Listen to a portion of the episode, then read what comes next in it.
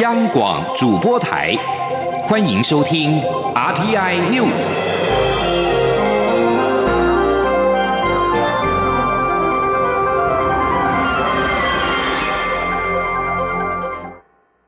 各位好，我是主播王玉伟，欢迎收听这节央广主播台提供给您的 RTI News。今天是二零一九年四月二十八号，新闻首先带您关注。蔡英文总统二十七号参加二零一九废核大游行，并且与公民大队一起走，而这也是蔡总统上任以来第一次参加游行活动。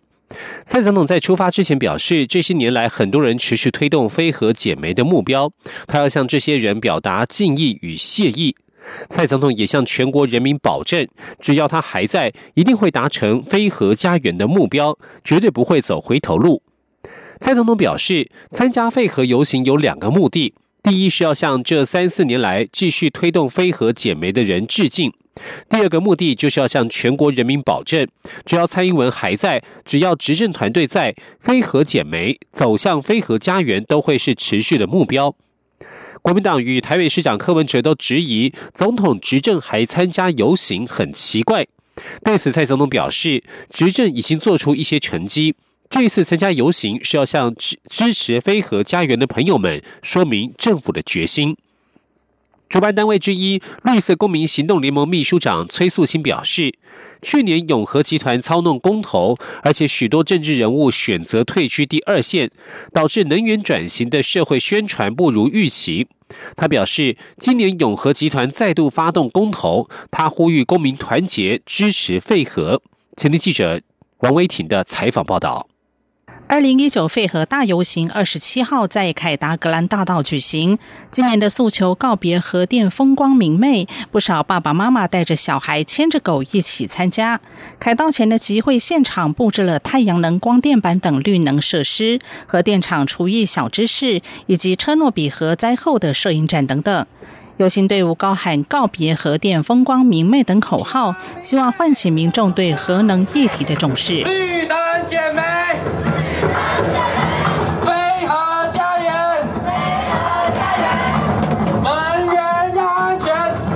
的废核大游行共有一百四十八个单位协力举办。废核游行活动主持人、绿色公民行动联盟秘书长崔素新表示，去年反核及永和公投的时候，社会上许多人没有警觉性，而且很多政治人物选择站在第二线，导致废核社会的宣传不顺利。他表示，永和集团再次发动公投，明年将会再上演公投对决，希望政党能够站在第一线，别再消极以对。崔素新说：“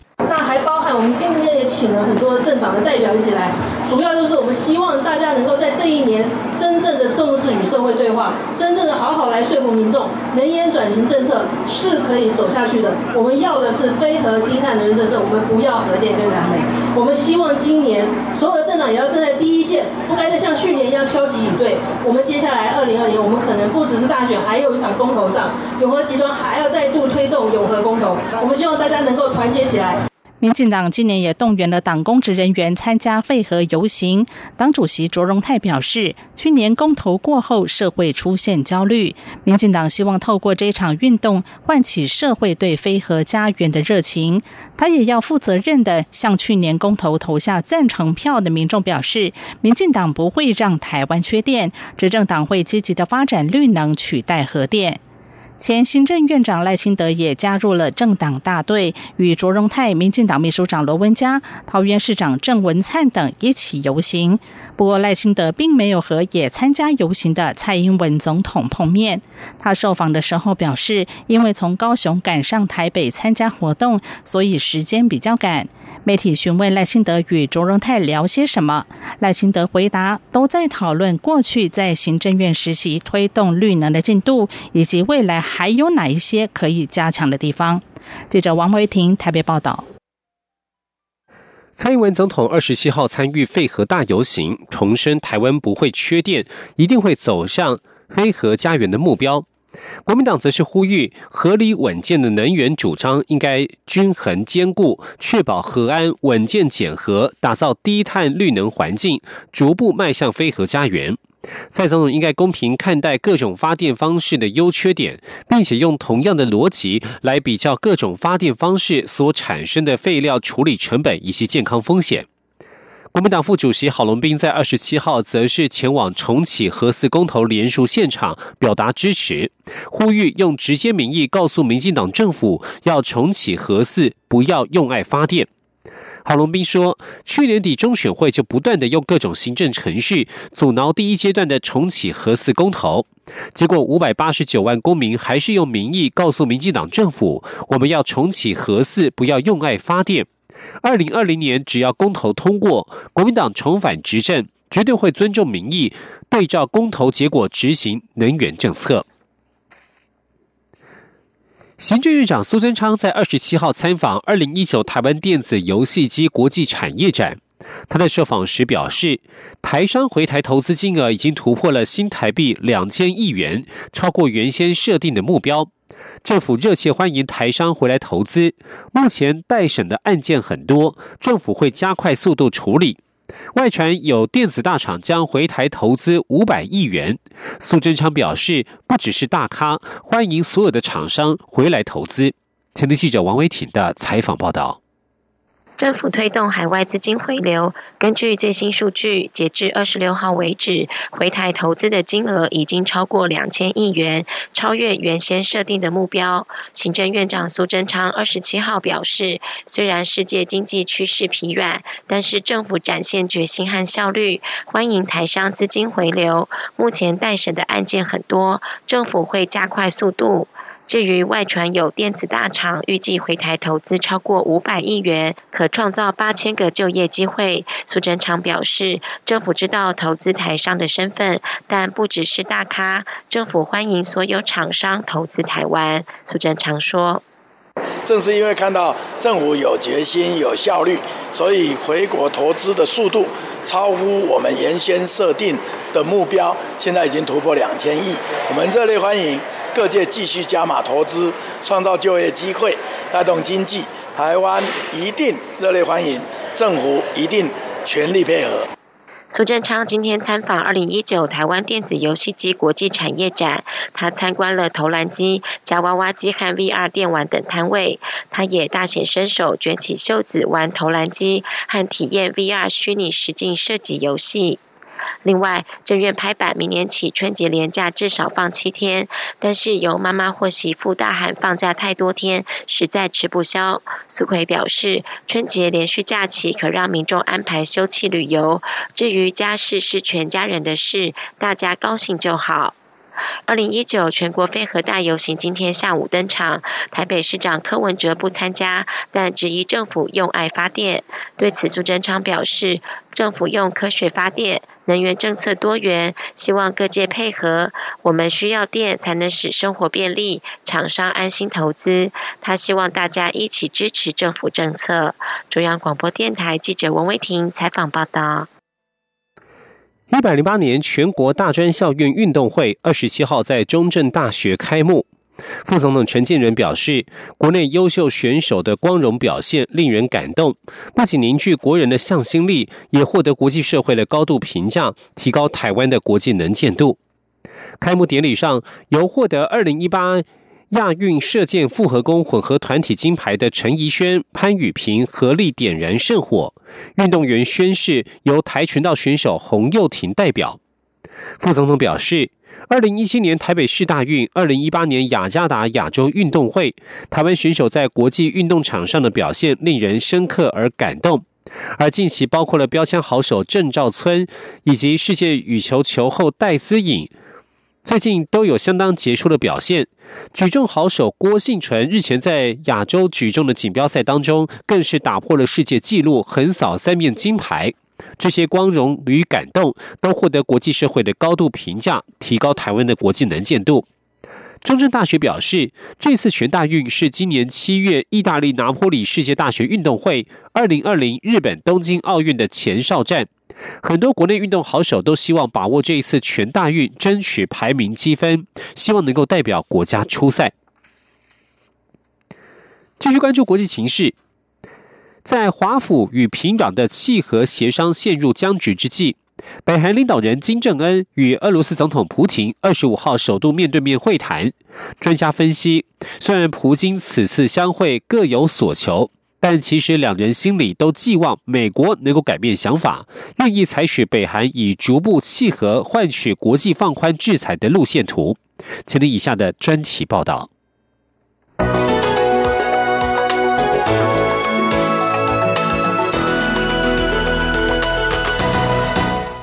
自北韩领导人金正恩去年启动外交攻势，分别与美中韩领导人见面之后，看来不愿被冷落的俄罗斯总统普廷也数度邀请金正恩访俄，并在远东城市海参崴迎来金正恩的到访。两人初次握手的画面，被认为是向太平洋彼岸的美国总统川普释出俄朝友好的强烈讯号。面对华府坚持要平壤完全放弃核武，才愿意解除对北韩制裁的强硬立场，金正恩二十五号在普京会上大批美国不友善。普京则强调，要解决朝鲜半岛非核化问题，必须确保北韩体制的安全。而他更适时的提出了俄国也参与其中的六方会谈框架。六方会谈框架是由美、中、俄、南北韩与日本为了解决北韩核武问题举行的多边会谈，但北韩自二零零九年退出之后，这个会谈已经名存实亡。在美国甩开其他国家单独与北韩谈契合未见成果之下，俄国此时介入，正是争取朝鲜半岛问题发言权的好时机。俄国的前身苏联虽然是北韩的重要盟友，但自苏联瓦解之后，俄国强化了与南韩的贸易关系。另一方面，由于北韩于二零一六、二零一七年频频测试飞弹与核武，俄国选择加入国际制裁平壤的行列。根据《莫斯科时报》，去年俄国与北韩的贸易额下滑至三千四百万美元，仅占北韩贸易的百分之一点二。换言之，现在俄国对北韩并没有太多的经济筹码。美国之音分析，克里姆林宫现在正试图扭转冷战过后俄国在东亚影响力下滑的趋势。为了要达成目标，莫斯科必须强化与北韩的关系。另外，要避免邻国因为发展核武引爆冲突，以及避免与区内的美军直接对峙，俄国都不能忽略北韩。这或许是急于展现国际影响力，不让美国专美于前的普廷想要见金正恩的原因。普廷对普京会有自己的想法，金正恩的愿望清单当然也不少。华盛顿邮报与美国之音引述专家报道，在今年二月的川金二会以无协议破局告终之后，与世界级领袖召开峰会，有助于金正恩挽救形象与地位。至于金正恩实际上可能开口向俄国要些什么？专家认为，金正恩可能要求普廷承诺北韩遭受攻击时给予军事支援，以及未来在联合国给予平壤外交支援等等。毕竟，俄国是握有否决权的安理会常任理事国之一。但金正恩盼望的经济利益恐怕无法笃定到手。依据国际制裁令，俄国必须在十二月把大约一万名北韩移工全数遣返出境，借此断绝平壤政权赚取外汇、发展核武的管道。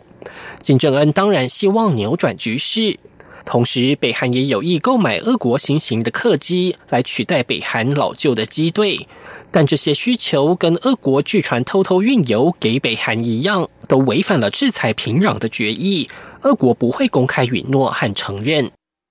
这场峰会，普京两人对彼此都有所求。但今日俄罗斯与美国有线电视新闻网也引述专家分析，峰会更重要的目的是要做事给美国看，要让美国知道北韩有其他国家可以依靠。但美国倒不必担忧俄国捣乱，大肆对北韩输送利益。毕竟俄国目前经济状况不佳，而且北韩非核化是美俄的共同利益。可以预见，普京会结束之后，俄国与北韩的互动不会出现大幅变化。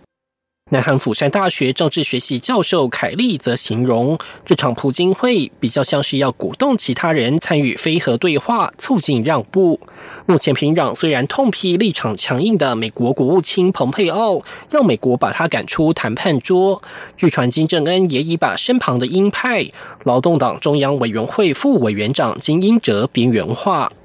北韩明暗讯号齐发，美国是否可能因此改弦易辙？全球正密切关注中。以上专题是由编译杨昭燕编辑播报，谢谢收听。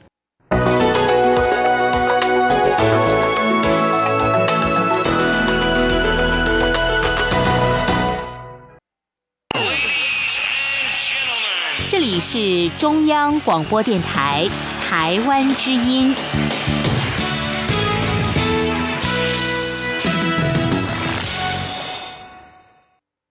各位好，我是主播王玉伟，欢迎继续收听新闻。蔡英文总统二十七号在辣台派活动谈司法改革，表示司改成败的两个关键包括淘汰不适任法官以及建立国民法官制度。希望法官法修正案今年一定要通过，全民学习当法官对民主发展是好事。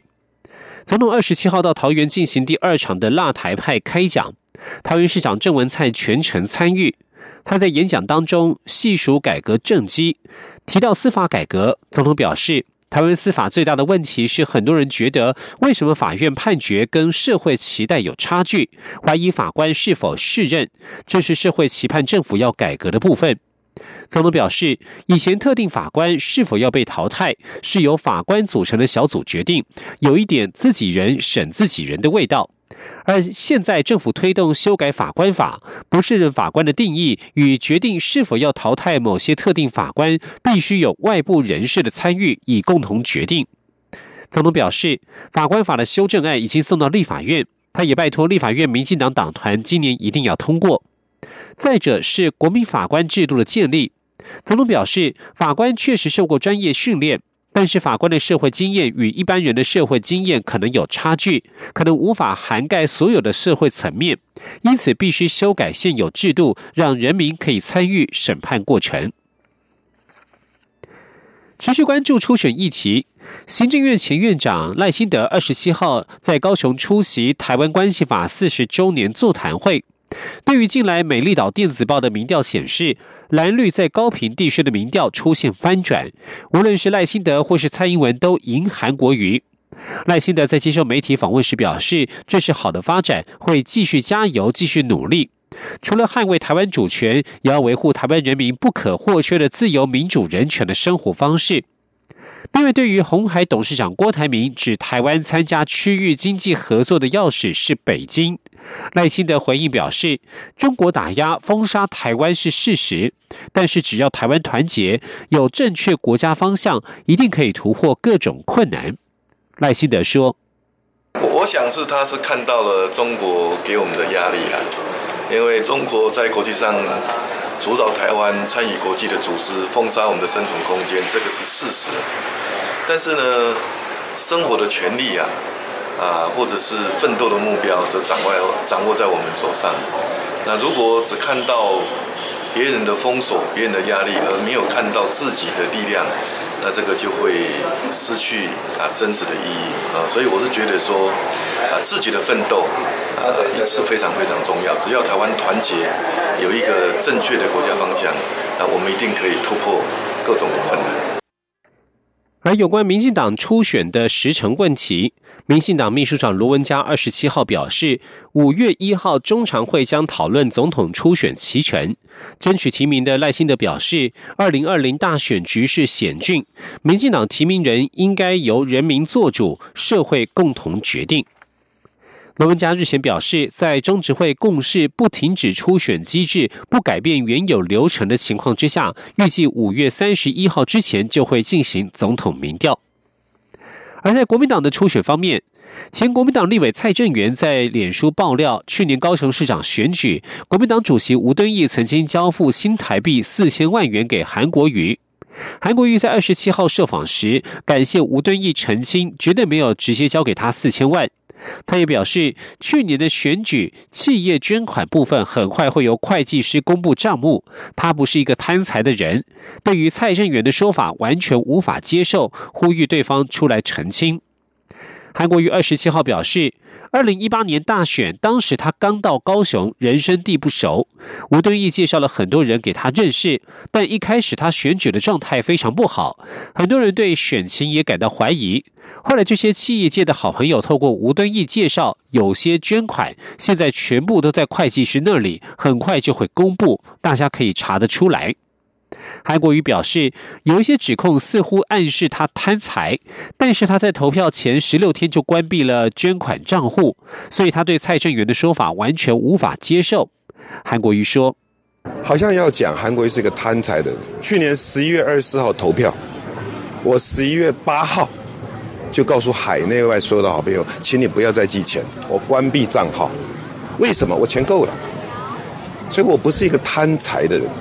所以，因此，为什么蔡正元前立法委员也是我们老朋友，指责这个，我完全无法接受。我们就不是这样的一个人。韩国瑜也表示，他非常感谢吴敦义以及曾经在选举过程当中帮助过他的人。未来包括邮票等商品销项的权利金以及选举结余款，他也会拿来挹助高雄的慈善事业。韩国瑜指出，据他了解，继攻击他与妻子李佳芬之后，下一个可能会有人抹黑他的女儿。但是，爱与包容是有限度的。若是抹黑有与不实指控，他一定会提出法律告诉。继续关注今年的文教盛事。二零一九台湾文博会已经热闹登场了，今年的规模比往年要扩大，不仅展场延伸到空总当代文化实验场、台北机场铁道博物馆，更首度纳入了表演艺术以及地方城市主题策展，加上既有的工艺与设计能量展现，充分形塑台湾当代文化生活的多元样貌。请听央广记者杨仁祥、江昭伦的专题报道。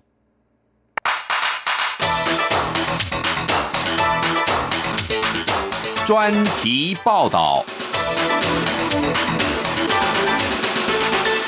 一年一度的台湾文博会是最能展现台湾丰沛文化创意设计能量的创意展会，今年尤其有看头。今年文博会一大特色就是加入表演艺术元素，将华山主题馆打造成为表演艺术舞台，不只有前台，更有后场，寓意台上一分钟，台下十年功，向所有艺术家们致敬。展会期间，不只有义阵、歌仔戏、布袋戏、六日神鼓绕境仪式演出，还有念唱国宝杨秀清、许孝顺与捧恰恰的铁狮玉玲珑表演，呈现台湾文化融合传统与创新的新面貌。今年文博会也纳入编辑地方议题，邀请四位策展人为台东、台南、桃园与屏东四个城市策展。其中，台东馆以茅草、稻草和竹子打造属于台东氛围的漫活空间，没有多余的文字赘述，就是单纯呈现台东人一天所可能用到的日常用品，说明台东人的生活日常。同时，也用静态与动态影像描绘台东原住民祭典以及热闹滚滚的热气球活动等。而音乐更是传达了这个慢活城市的与众不同。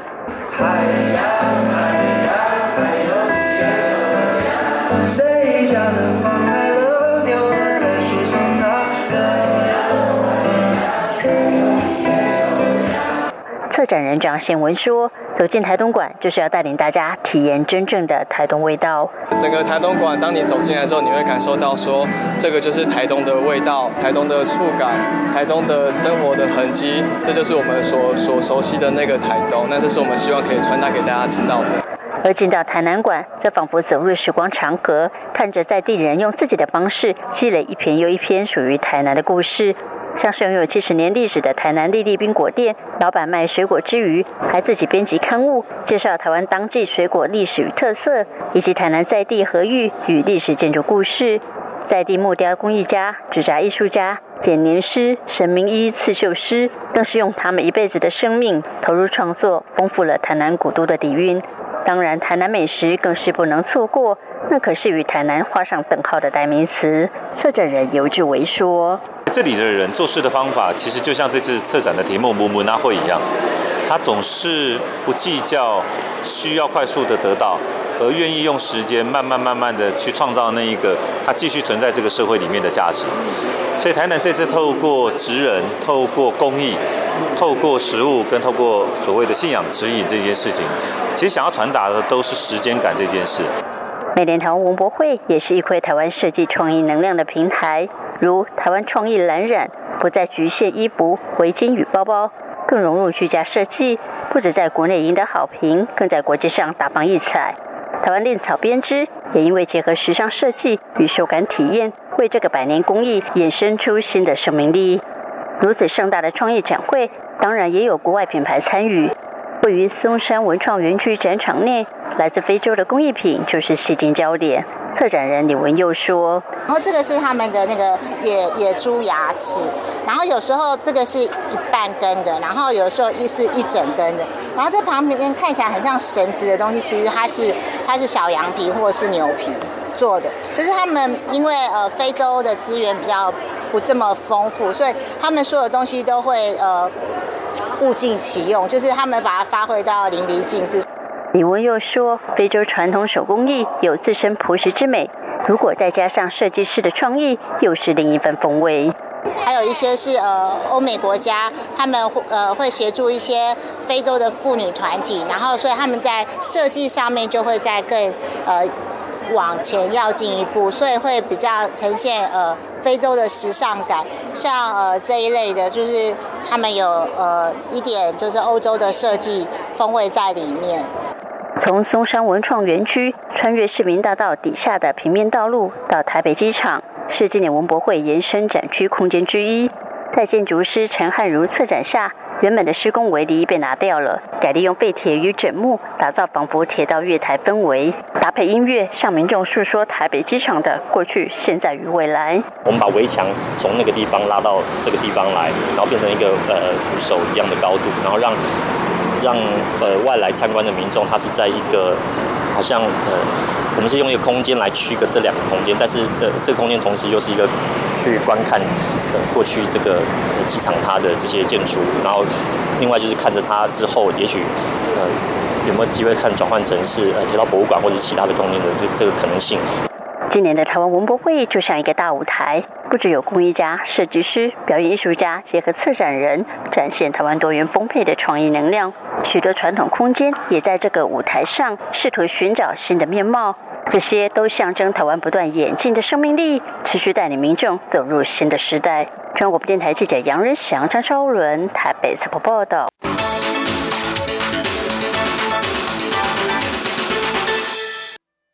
气象焦点转到新加坡，新加坡华语电影节受到新马影迷的关注。金马电影学院学务长廖庆松二十七号出席电影座谈，指出，电影题材跨越国界，不仅要全球化，更要接地气，以在地化情感拍出自己土地的故事。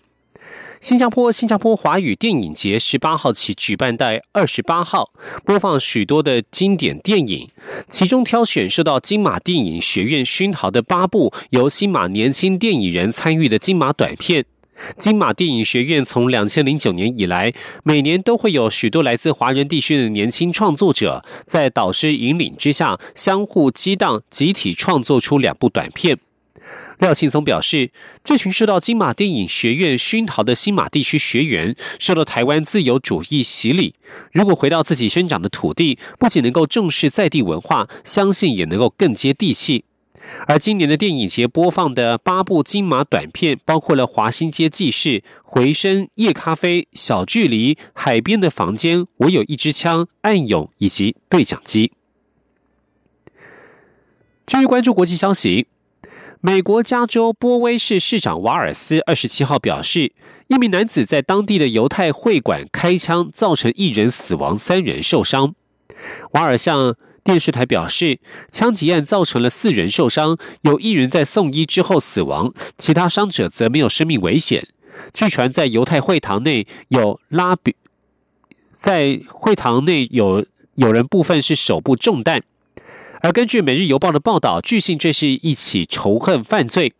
就在六个月前，二零一八年十月二十七号，美国东北部匹兹堡的生命树犹太会堂遭到一名枪手开枪滥射，造成十一人死亡。枪手在攻击当中曾经高喊：“所有犹太人都该死。”美国总统川普二十六号在白宫向媒体透露，日本首相安倍晋三邀他五月底访问日本，并且与新任日皇会面。他问此事与美国美式足球联盟超级杯重要性相比如何？安倍说，重要性是超级杯的一百倍。川普接受日本政府邀请，预定五月二十五到二十八号访问日本。日本皇太子德仁五月一号将即位为新日皇，川普将成为新日皇会见的第一位国宾。